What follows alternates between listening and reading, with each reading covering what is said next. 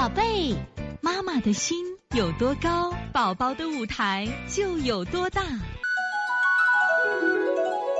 现在是王老师在线坐诊时间，是要优妈的问题啊。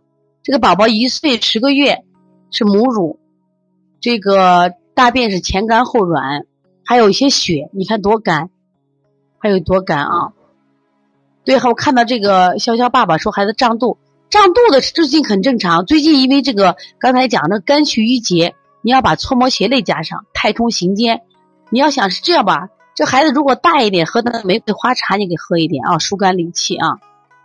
我们现在看一下这个二四幺优妈的问题啊，他孩子肉奶很少吃，偶尔吃一些零食饼干，但是孩子有时有时候又吵着要吃肉，前两次积食拉肚子就是因为吃肉，所以现在给忌口了。这种情况怎么弄？坚持给孩子这个揉肚子。今天给孩子剪发的时候，发现头部的右下方有一个硬币大小的癣，像头皮屑那样的皮屑。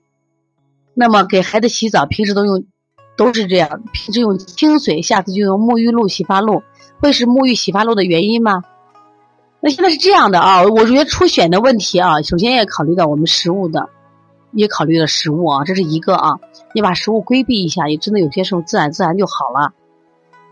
把食物先规避啊。第二个呢，就是我建议给孩子洗头的话，就是不要次次都用这种沐浴洗发露，为什么呢？它里面有很多这种添加剂，对孩子头皮是有伤害的啊。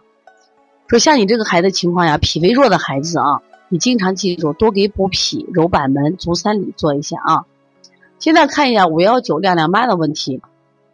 好，这节课我们又到说该说再见的时候了。每一次妈妈都依依不舍，王老师也是依依不舍，希望在这课堂分享更更多的知识。但是呢，时间是有限的，但是我想学习是无限，所以从现在开始学习小儿推拿，从现在开始学习正确的育儿理念，一点都不晚。也希望我们今天听课的妈妈能把我们所有的知识，通过自己的学习，通过自己的分享，让更多的妈妈了解。走进邦尼康小儿推拿，走进邦尼康的课堂，让我们获得正确的育儿理念。